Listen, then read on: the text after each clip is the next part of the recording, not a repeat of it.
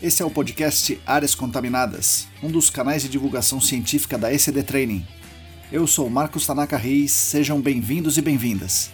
Estamos no ano 2 do podcast. Sigam a gente também no YouTube, canal ECD Training, no Instagram, arroba ECD Ambiental, no Telegram, canal Áreas Contaminadas. Assine a nossa newsletter e fiquem conectados. A trilha sonora foi composta pelos escalafobéticos Mauro Tanaka e Guilherme Durão arroba Azalato Sampa e arroba guilherme.durão. Nossa missão é fornecer conteúdo de qualidade para que vocês ganhem poder pelo conhecimento e ao mesmo tempo dar voz às pessoas do GAC, reconhecendo seu papel e importância pessoal e profissional. O podcast Áreas Contaminadas é um espaço aberto e democrático com opiniões diversas sobre temas ligados ao gerenciamento de áreas contaminadas e ao meio ambiente. Todos e todas são bem-vindos. O oferecimento é da ECD Training e dos colaboradores do Apoia-se. A edição é de Lilian Coreiaço Rios.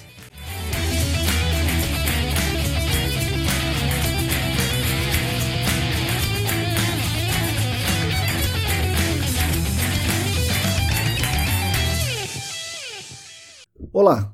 Para todo mundo que está lavando a louça, dobrando as roupas, voltando cansado do trabalho, conferindo as cadeias de custódia, bom dia, boa tarde, boa noite. Eu sou Marcos Tanaka Riz e esse é o episódio número 118 do podcast Áreas Contaminadas editado por Lilian Coreia Sorris e oferecido pelos nossos maravilhosos colaboradores do Apoia-se. O podcast Áreas Contaminadas conta com o patrocínio master da Clean Environment Brasil, que comercializa produtos e tecnologias para investigação e remediação de áreas contaminadas.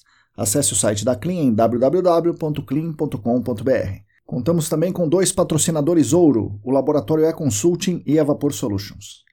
Agradeço demais a companhia de todos e todas vocês. É uma grande honra para mim ter vocês aqui conosco, nos cedendo seu valioso tempo, sua valiosa atenção.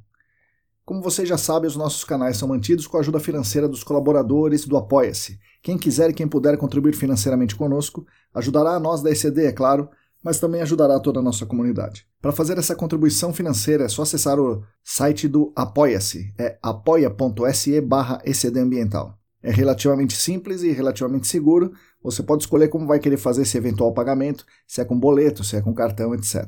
A transação é segura como qualquer compra online e mensalmente o Apoia-se faz essa cobrança sem muita dor de cabeça. Essa semana que passou, nós tivemos a felicidade de termos a adesão de mais uma colaboradora financeira aqui nos nossos canais, a Sueli Almeida. Sueli, agradeço demais a sua ajuda. Bem-vinda a bordo. E aproveitando, gostaria de deixar público meus agradecimentos às nossas colaboradoras e aos colaboradores financeiros que querem que podem contribuir com a nossa ideia de compartilhar conhecimento sobre o gerenciamento de áreas contaminadas e também sobre meio ambiente, sobre ciência, economia e de construir um mundo melhor e mais justo para todos e todas e para as futuras gerações. Atualmente, nossos apoiadores e apoiadoras financeiras são os seguintes: Ábila de Moraes, Alisson Dourado, Alain Humberto, André Souza, Atila Pessoa, Augusto Amável, Beatriz Lucassac, Bruna Fiscuc, Bruno Baltazar, Bruno Bezerra, Bruno Bonetti, Calvin Ost, Cristina Maluf, Daiane Teixeira, Daniel Salomão, Diego Silva, Fabiano Rodrigues, Felipe Nareta, Felipe Ferreira, Heitor Gardenal, Heraldo Jaquete, Gilberto Vilas Boas, Guilherme Corino, João Paulo Dantas, João Lemes, José Gustavo Macedo, Joyce Cruz, Juliana Mantovani, Larissa Macedo, Larissa dos Santos, Leandro Freitas, Leandro Oliveira, Lilian Puerta, Luana Fernandes, Luciana Vaz, Luiz Ferreira, Marina Melo, Mariluz Gomes, Paulo Negrão, Pedro Astolfi, Rafael Godoy, Renato Kumamoto, Rodrigo Alves, Sandra Pacheco, Silvio Almeida, Sueli Almeida, Tamara Dias, Tatiana Citolini, Tatiane Grilene, Tiago Soares, Wagner Rodrigo, William e mais seis apoiadores anônimos. Muito obrigado a vocês que são os principais responsáveis pela manutenção dos nossos canais de divulgação.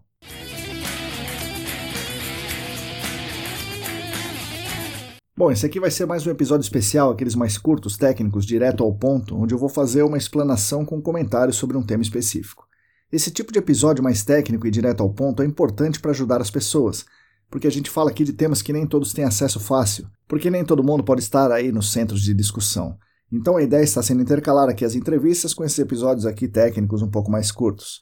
Gostaria que vocês me sugerissem o que vocês querem ouvir aí, temas, abordagens, textos, etc., para a gente falar por aqui.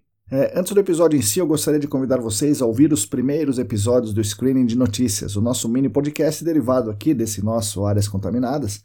E o Screening de Notícias é apresentado por Lilian Coreiaço Riz. A ideia com o screening de notícias é trazer as principais notícias do GAC de meio ambiente, economia, saúde e de outros assuntos relacionados, fazendo comentários da nossa visão sobre esses fatos, da mesma forma que a gente faz a newsletter, mas em formato conversa, em formato de podcast.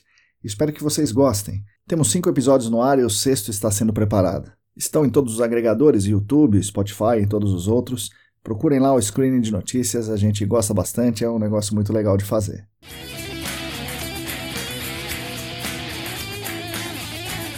Bom, vamos agora então ao tema central desse episódio. Várias pessoas têm me perguntado, têm questionado nos últimos tempos é, uma pergunta que é comum a eles, né? Que, que isso está no dia a dia do trabalho do GAC, quase todas as empresas têm essa, se deparam em algum momento com essa, com essa questão, né? Como eu sei quanto de, entre aspas, fase livre eu tenho no meu site? Historicamente, no nosso mercado, o cálculo é feito da seguinte forma: a gente pega a chamada espessura real da fase livre, espessura real, multiplica essa espessura real pela área da pluma, tudo entre aspas, tá pessoal? área da pluma dessa fase livre, e multiplica esse valor aí multiplicado, né?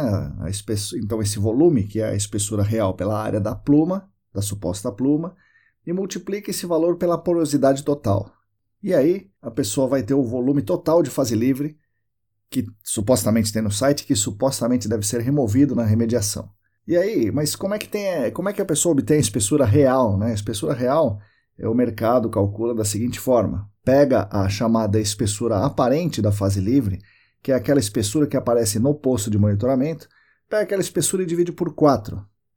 E aí então, resumindo o cálculo todo, pega a espessura da fase livre no posto, divide por 4, multiplica pela área onde supostamente tem a fase livre, multiplica tudo isso pela porosidade total, né, porosidade total obtida é, ensaios a partir de amostras indeformadas com o amostrador Uland, normalmente na superfície, e multiplica tudo isso e tem o valor do volume da fase livre.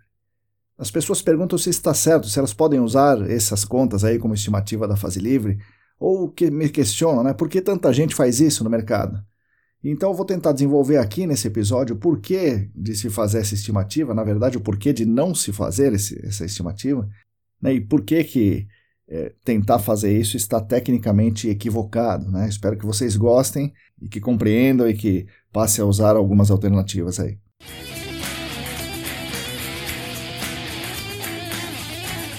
Para falar inicialmente aqui, é, eu queria relembrar vocês que recentemente nós publicamos dois episódios que têm relação com essa pergunta. Um deles é o episódio 102, onde eu falei sobre a quantificação da massa de vapor e de Nepple, mas o foco lá foi mostrar que o Nepple, tanto de Nepple quanto El Nepple, são fonte e guardam a maior parte da massa, e, e, que a massa em fase gasosa ou a massa de vapor era desprezível. Então esse era o grande foco naquele episódio 102. Um outro episódio importante para a nossa conversa aqui é o episódio 109, é, que bastante gente ouviu, tivemos bastante audiência, né, vamos chamar assim, é, no episódio 109, eu separo os conceitos de fonte e de pluma. E as explicações que a gente deu lá é, vão servir muito para ilustrar esse episódio aqui. Porque o El Apple é fonte, né? não, é, não é pluma. Então aí já, a gente já derruba uma das questões. Né? O El Apple é a fonte.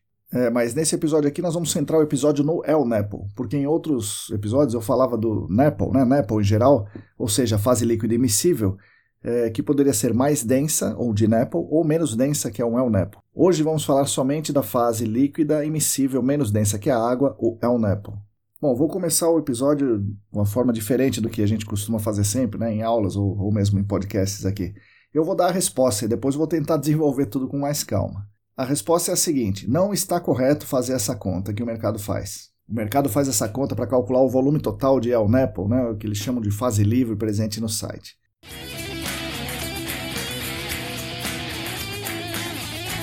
Primeiro, porque não existe uma pluma de fase livre. Né? O El Nepal é fonte. E o El Nepal é fonte, seja em fase realmente livre, seja em fase residual, e essa fase residual seja acima do nível d'água, abaixo do nível d'água, tudo isso aí é fonte, não é pluma.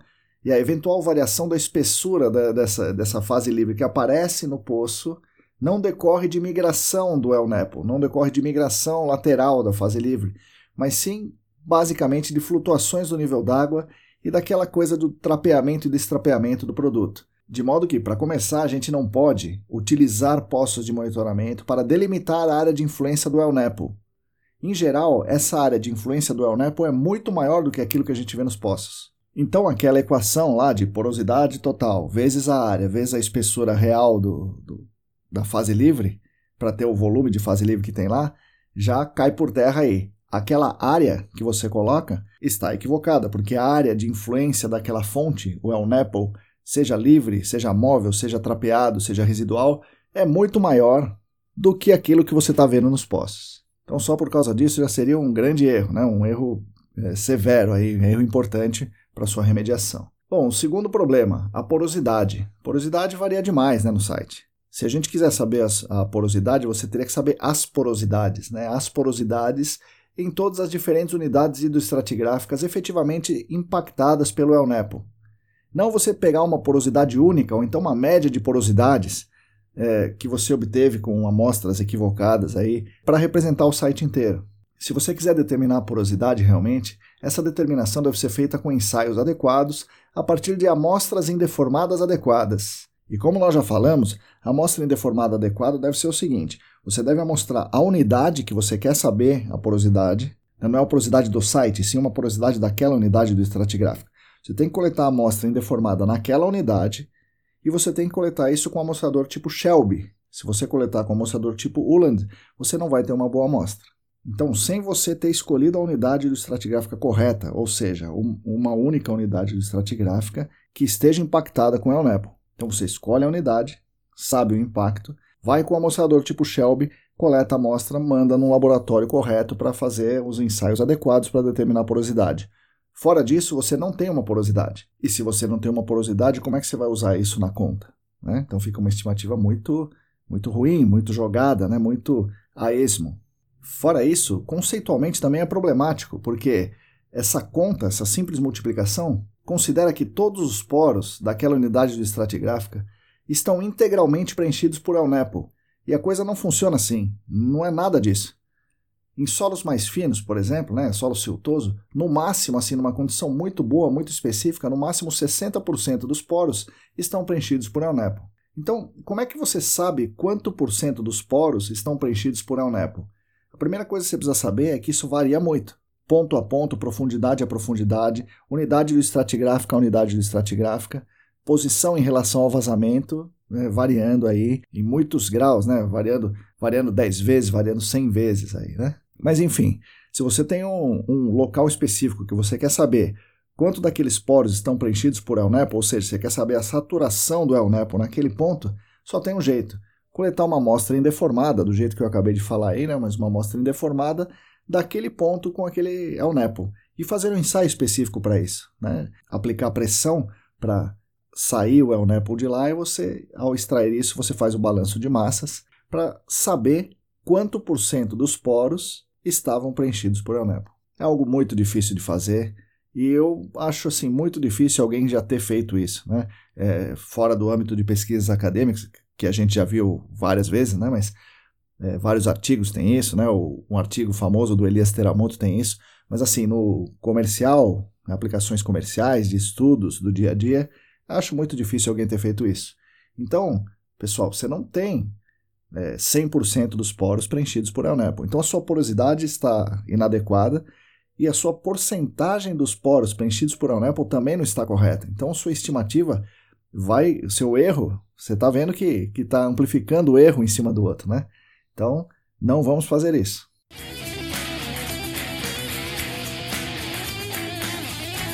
Então, resumindo aqui, a interpretação a partir da porosidade não está correta.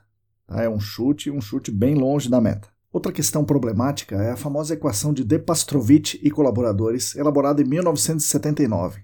Sim, pessoal, é isso mesmo. A equação foi elaborada desenvolvida e publicada em 1979.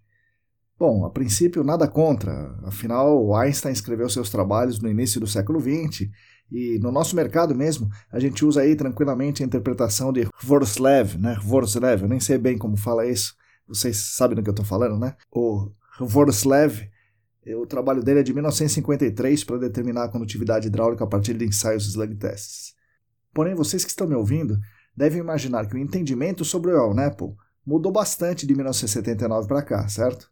Assim, em defesa do uso desse método aí de Pastrovich e colaboradores, as pessoas citam que foi divulgado, popularizado e referendado pela EPA.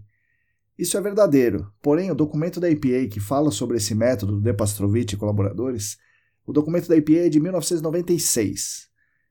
E curiosamente, o mesmo documento da EPA de 1996 recomenda mais seis métodos que estimam a chamada espessura real do El Nepo a partir da espessura aparente em poços, sendo que somente a equação de De Pastrovich e colaboradores é totalmente isenta aí de relação com o meio físico. Esse método é 100% baseado na diferença de densidade entre a água e o El Nepo.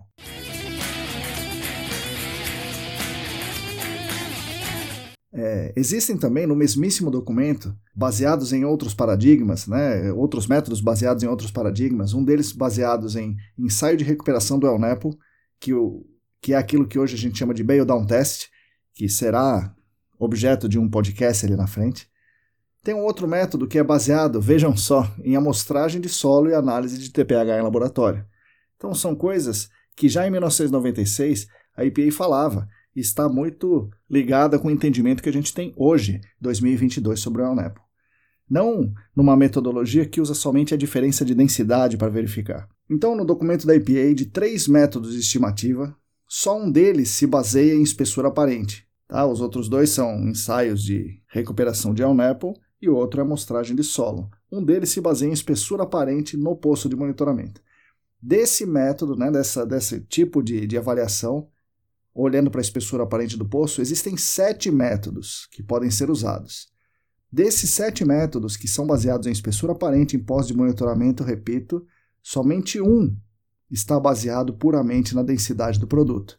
Por coincidência, o mais antigo de todos, que é a equação de De Pastrovich e colaboradores, 1979, que eu não sei muito bem o motivo, mas é a metodologia que é mais usada aqui no Brasil até hoje, 2022.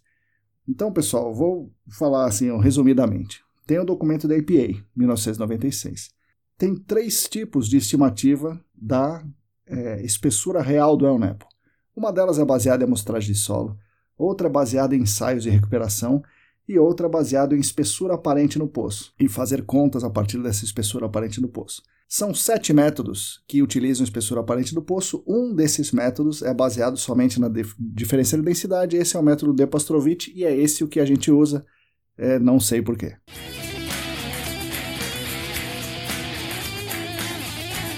Para quem tiver curiosidade, o documento da EPA é o EPA 510R96001, de setembro de 1996.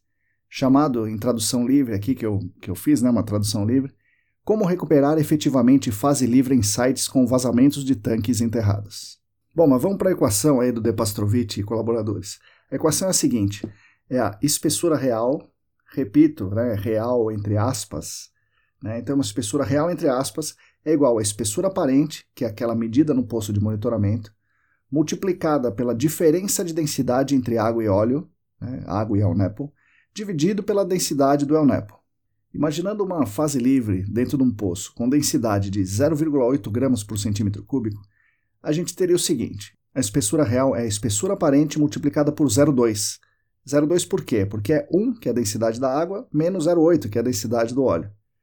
Então é a espessura aparente multiplicada por 0,2 dividido por 0,8, que é a densidade do óleo. Então, se dividirmos 0,2 por 0,8, temos 0,25 ou seja, a espessura da fase livre, entre aspas, real, é 25% da espessura da fase livre aparente, ou um quarto dessa espessura aparente. E é assim que as pessoas fazem os cálculos hoje em dia, acreditem se quiser. Aí vamos para o seguinte: se a densidade for 0,9, a densidade do El Nepo for 0,9, aí a gente tem 1 menos 0,9, que é 0,1, dividido pela densidade do, do El que seria 0,9. Nesse caso, a gente teria que a espessura, entre aspas, real é 11% da espessura aparente, só porque nós variamos aí a densidade do produto. É uma coisa meio estranha, né? Vocês devem estar estranhando uma coisa dessas. Eu estranhei muito quando eu vi uh, o pessoal usando isso daí. E como eu estranhei, vocês devem estar estranhando, a gente não precisa ser nenhum John Cherry né, para desconfiar que essa não é a melhor forma de fazer esse cálculo. Né? É, imagine que o meio físico não influencie em nada essa diferença entre a espessura real e aparente. Será possível? Será que a, a diferença entre espessura aí, real e aparente tem a ver só com a densidade do produto? Não é possível, né? E curiosamente, o próprio documento da EPA de 96, né, como eu repito aqui, esse documento da EPA fala da diferença da relação espessura aparente e espessura real de acordo com os tipos de solo. Então está no mesmo documento ali, umas páginas para cima, está falando dessa relação espessura aparente e espessura real de acordo com os tipos de solo, por conta da pressão capilar. Em areias, a correção aí de espessura real para aparente seria entre uma vez e meia a três vezes. Ou seja, no poço a espessura seria uma vez e meia a três vezes maior que a espessura real, ao passo que em solos siltosos essa correção seria de duas a oito vezes. Ou seja, mesmo dentro da ideia que existe um pancake model, né, que a fase livre está lá boiando acima do, do nível d'água, mesmo dentro desse paradigma, que era o paradigma de 1996, a hipótese de fazer uma correção somente baseando-se na diferença de densidade calcada em um único trabalho publicado em 1979 não faz o menor sentido. A única explicação que eu posso dar aqui para o nosso mercado ainda usar isso em 2022 é uma associação entre a praticidade, porque nesse documento tinha muitas contas e modelos complexos, né? Esse era o mais fácil de ser feito, mais prático, com aquela história, né? Que associado a isso, aquela história que vem sendo passada de pai para filho, de geração para geração. Resumindo, mesmo que você ainda acredite que a fase livre em impostos é um indicador de quanto é o NEPO você tem no site, e já adiantando, não é real isso aí, mesmo que você acredite nisso, fazer essa correção, baseada na diferença de densidade, utilizando o Depastrovich, aumenta ainda mais a sua incerteza.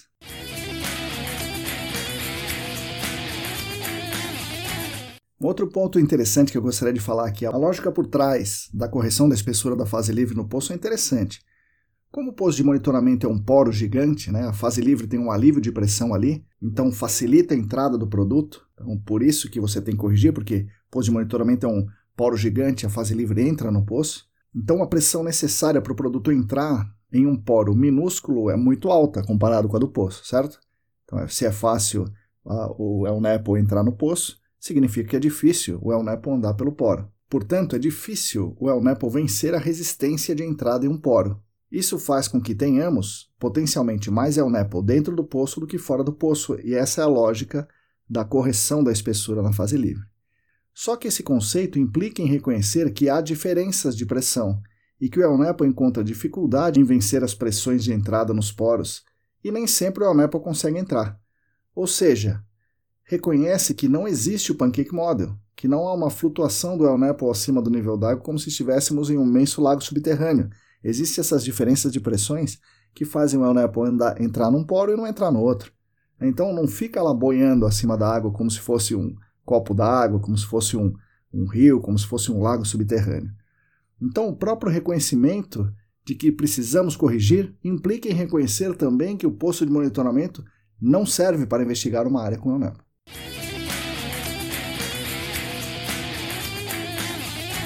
Resumindo aqui por enquanto, Estimar a área de impacto do El Nepo com base na suposta pluma de fase livre nos poços está tecnicamente equivocado, porque essa área de influência é bem maior e heterogênea do que aquela que você está vendo nos poços. Além disso, usar a porosidade total, completa, está equivocado, porque nem todos os poros estão com El Nepo.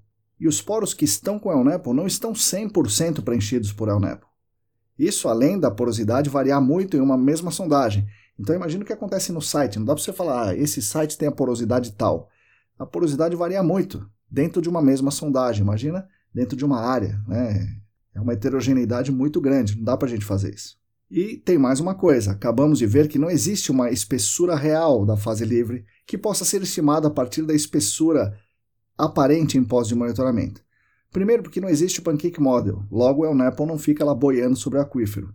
Segundo, porque as estimativas com base na espessura podem variar muito. E terceiro, porque não tem sentido a gente estimar levando em conta somente a densidade do produto. Ou seja, por favor, por mais que isso seja uma prática de mercado que vem sido ensinada de pai para filho, de diretor para gerente, de gerente para coordenador, para analista, para estagiário, não é o mais correto a se fazer. Vamos tentar rever essa prática para melhorarmos nossas remediações.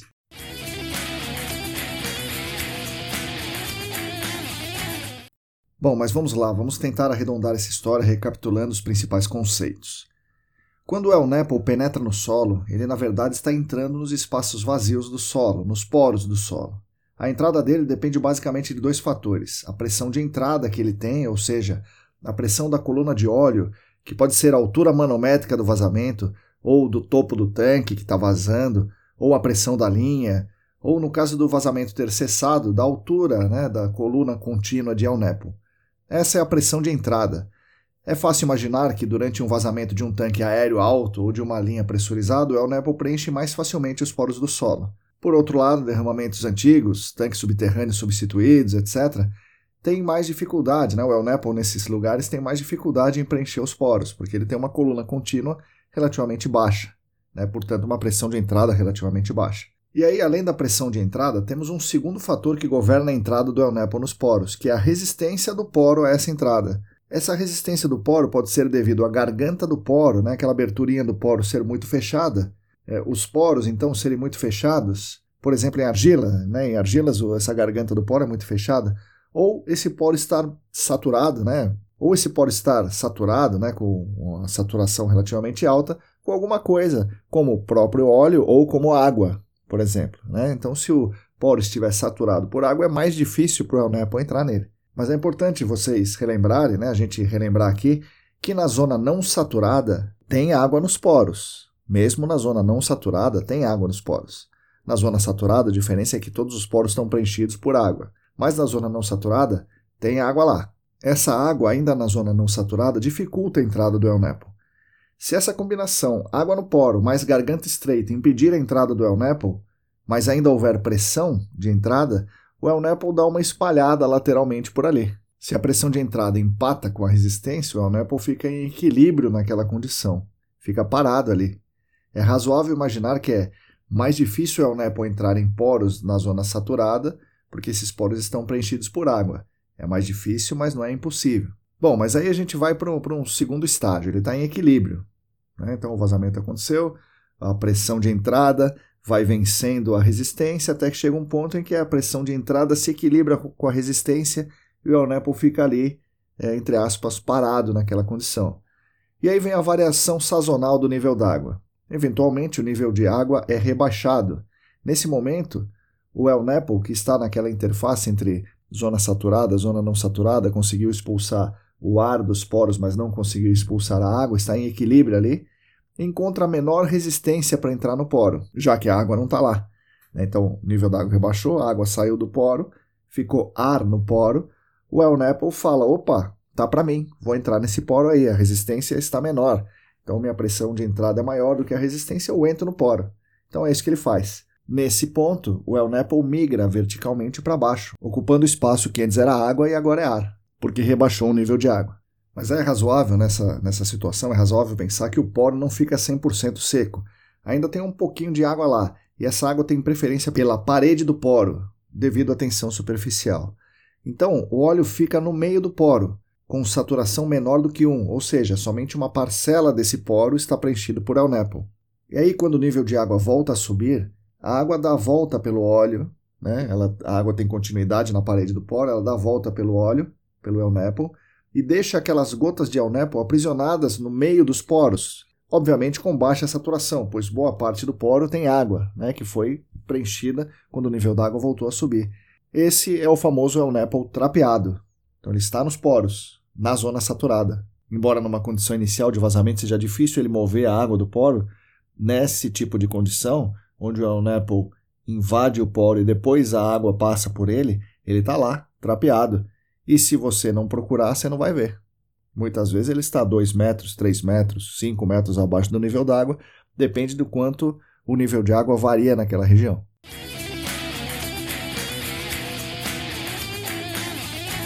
Bom, é o Nepal no poço, né? O El Nepal somente migra para um poço de monitoramento, se tornando aí fase livre em condições adequadas. Ou seja, se houver El Nepal, é claro, e se a saturação dele for maior que a saturação crítica, que permite que ele se mova. Essa saturação crítica depende do solo.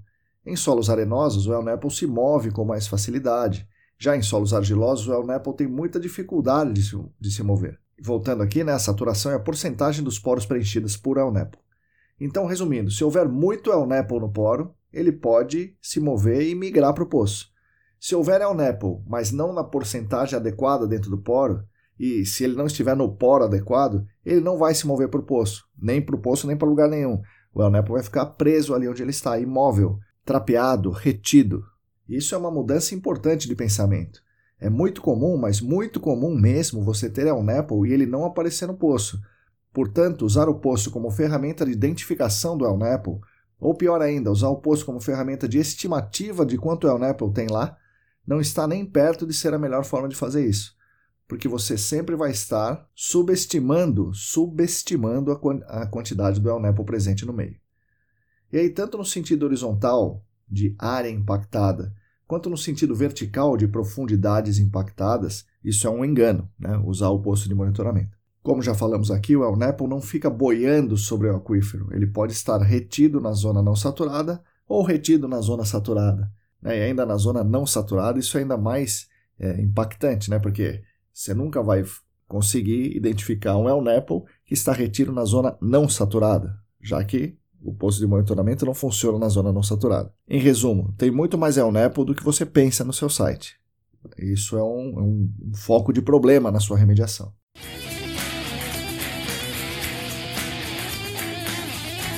Bom, então como a gente vai conseguir identificar a presença do El Nepo, assim, identificar inequivocamente a presença do El Nepo? As formas de fazer isso são, basicamente, usar uma ferramenta de aquisição de dados em tempo real, essa ferramenta pode ser o VOST ou OIP, ambas funcionam muito bem, dão um excelente resultado para essa identificação, e a sua segunda alternativa, se você não tiver nem, o, nem OIP nem o VOST, é usar a amostragem de solo. Só que essa amostragem de solo tem que ter algumas particularidades. A primeira, essa amostragem de solo tem que ser representativa, portanto tem que ser com liner, com furo revestido, de preferência usando dual tube ou piston sampler, ou, em terceiro lugar, usando single tube revestido. É o primeiro passo, esse é o primeiro passo para você identificar o El Nepo. Você coleta amostras de solo boas. E o segundo passo é usar uma ou mais formas de identificar o El Nepo em campo nas amostras de solo. E as formas são luz ultravioleta, ultravioleta A, como, por exemplo, a caixa preta de luz ultravioleta que a gente apresentou aqui no episódio 63.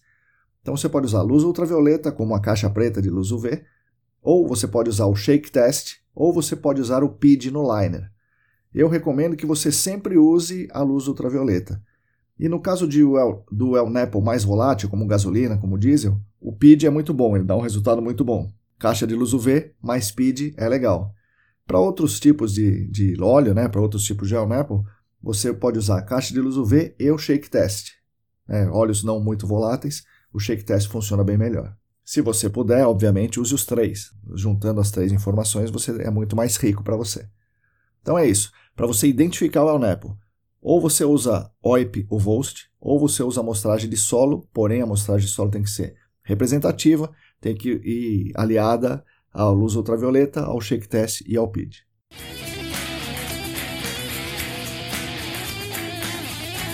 Com tudo isso, você vai conseguir encontrar né, tridimensionalmente o El Nepo, sem falsos negativos.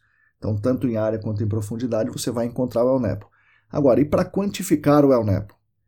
A única forma de fazer essa quantificação realmente com dados aí, né, baseada na ciência, né, no conhecimento mais atual que a gente tem, é fazer isso com amostragem de solo e enviar muitas amostras para o laboratório para fazer análises químicas de TPH.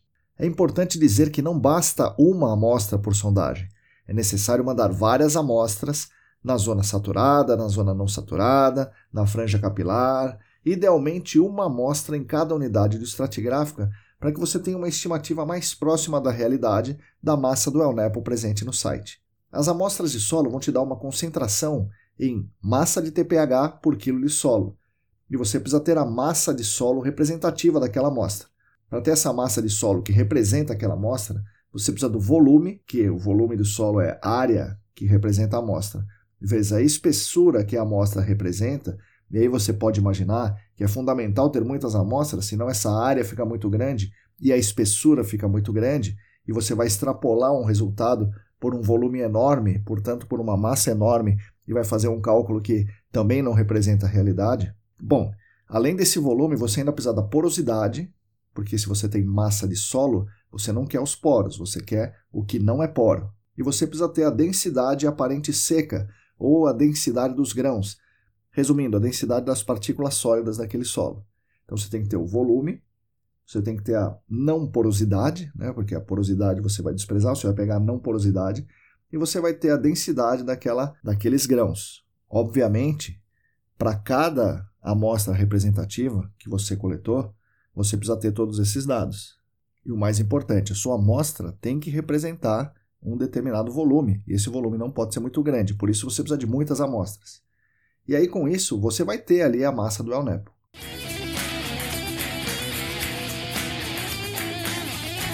Bom, no episódio 73, 73 aqui do, do, do podcast Áreas Contaminadas, eu discuti a questão da quantificação de massa. Se você quer saber mais sobre esse tema, dá uma ouvida lá no episódio 73. Tá? Mas basicamente é isso que eu falei.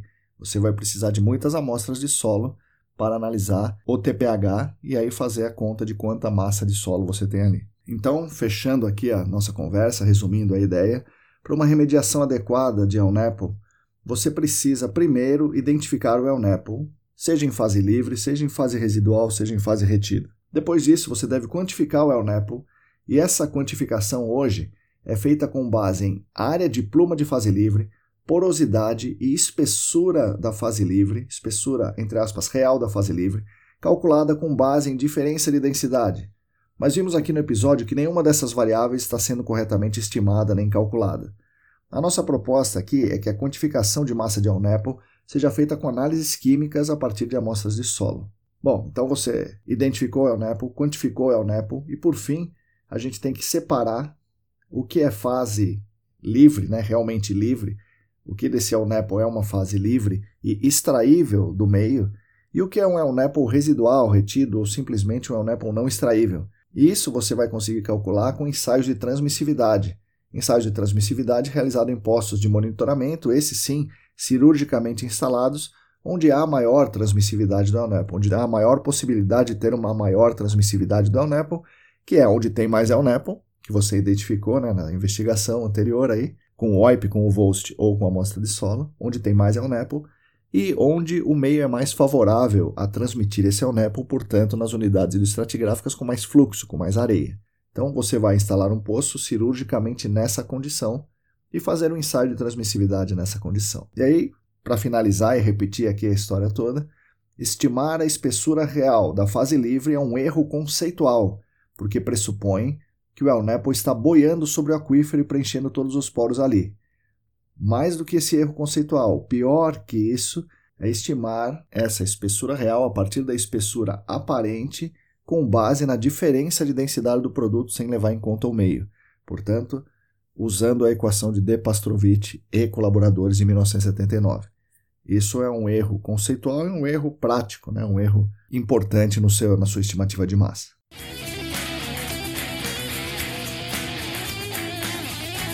Bom, pessoal, espero que vocês tenham gostado do episódio. Agradeço mais uma vez a atenção de todo mundo aqui. Aguardo suas críticas, sugestões, comentários e etc. Agradeço novamente aos nossos patrocinadores, a Clean Environment Brasil como patrocinadora Master, o Laboratório Consulting a Vapor Solutions como patrocinadores Ouro.